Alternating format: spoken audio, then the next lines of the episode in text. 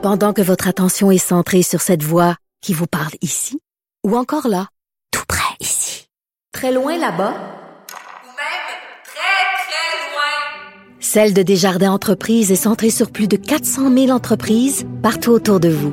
Depuis plus de 120 ans, nos équipes dédiées accompagnent les entrepreneurs d'ici à chaque étape pour qu'ils puissent rester centrés sur ce qui compte, la croissance de leur entreprise.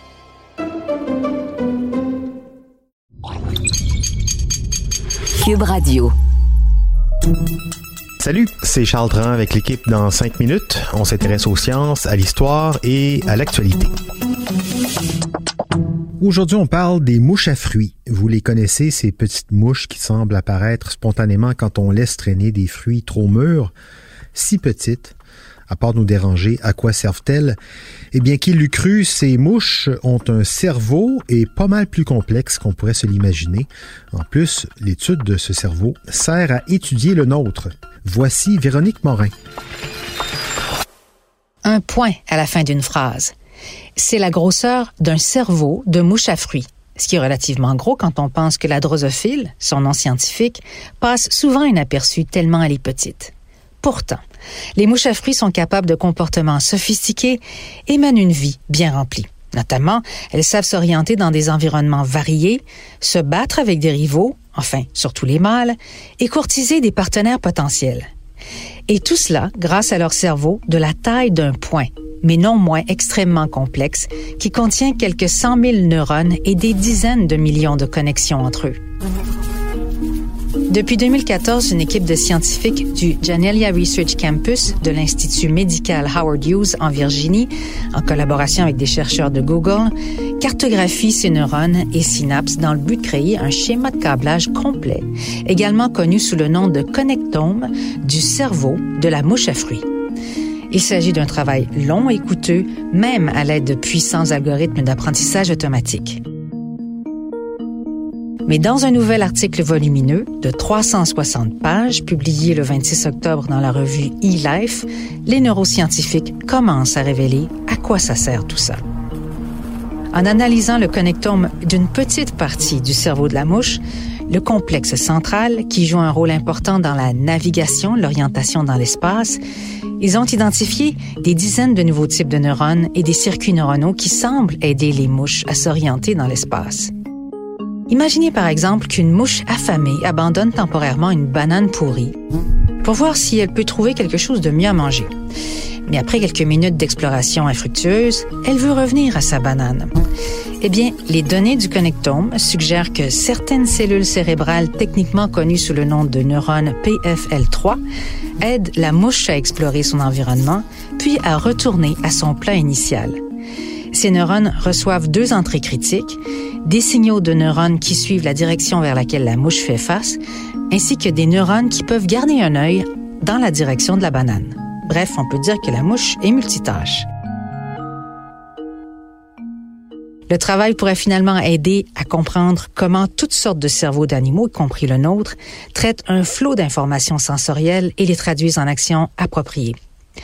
C'est aussi une preuve de principe que le nouveau domaine de la connectomique, qui s'est construit sur la promesse que les diagrammes détaillés du câblage du cerveau serviraient éventuellement à quelque chose. Jusqu'à maintenant, le seul connectome complet du règne animal appartenait à l'humble ver rond, le C. elegans, le biologiste pionnier Sidney Brenner, qui a d'ailleurs remporté le prix Nobel pour ses recherches, avait lancé le projet dans les années 1960. Sa petite équipe a passé des années là-dessus, utilisant des stylos de couleur pour tracer les 302 neurones du verre à la main. Brenner et ses collègues ont finalement publié leur article historique 26 ans plus tard. Mais le domaine de la connectomique moderne n'a décollé que dans les années 2000, lorsque les progrès de l'imagerie et de l'informatique ont finalement permis de cartographier les connexions dans des cerveaux plus gros. Ces dernières années, des équipes de recherche du monde entier ont commencé à assembler des connectomes de poissons zèbres, d'oiseaux chanteurs, de souris, d'humains et plus encore. Le Janelia Research Campus, qui a ouvert ses portes en 2006, a jeté son dévolu, lui, sur la mouche à fruits. Plusieurs équipes différentes se sont lancées dans des projets de connectomes de mouches au cours des dernières années, mais le travail qui a conduit au nouveau document a commencé en 2014 avec le cerveau d'une seule mouche à fruits femelle âgée de 5 jours. Les chercheurs ont découpé le cerveau de la mouche en plaques. Puis ils ont utilisé une technique connue sous le nom de microscopie électronique à faisceau d'ayant focalisé pour les imager minutieusement, couche par couche. Le microscope fonctionnait essentiellement comme une très petite lime à ongles, très précise, limant une couche extrêmement fine du cerveau de la mouche, prenant une photo du tissu exposé, puis répétant le processus jusqu'à ce qu'il ne reste plus rien. L'équipe a ensuite utilisé un logiciel de vision par ordinateur pour assembler les millions d'images résultantes en un seul volume tridimensionnel et l'a envoyé à Google. Là, les chercheurs ont utilisé des algorithmes avancés d'apprentissage automatique pour identifier chaque neurone individuel et tracer leurs embranchements.